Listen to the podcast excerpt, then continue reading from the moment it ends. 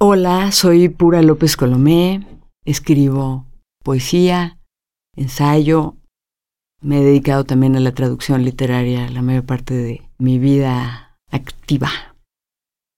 Los poemas que voy a grabar a continuación pertenecen a distintos libros que he reunido en un solo volumen recientemente y también pertenecen a distintos momentos de mi desarrollo literario poético, de mi comprensión de lo que es la poesía.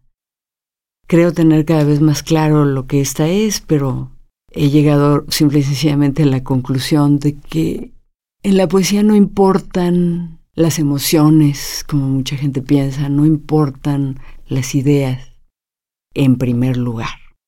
Claro que importan, por supuesto, pero en primer lugar está el edificio de palabras que logra ser un poema. Es una entidad en sí misma.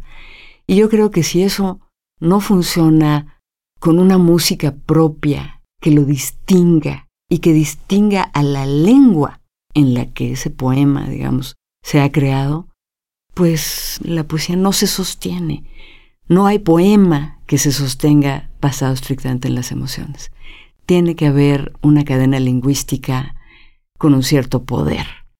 No estoy diciendo que yo lo haya logrado, simplemente es mi aspiración y yo supongo que a lo largo de mi evolución se nota.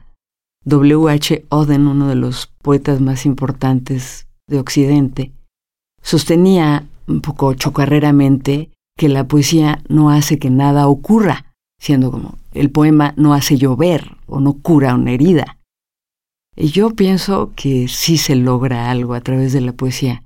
Transforma nuestra visión. Después de ver un cuadro poderoso, por ejemplo, nuestra visión ya no es la misma. Lo mismo, creo, ocurre con la poesía.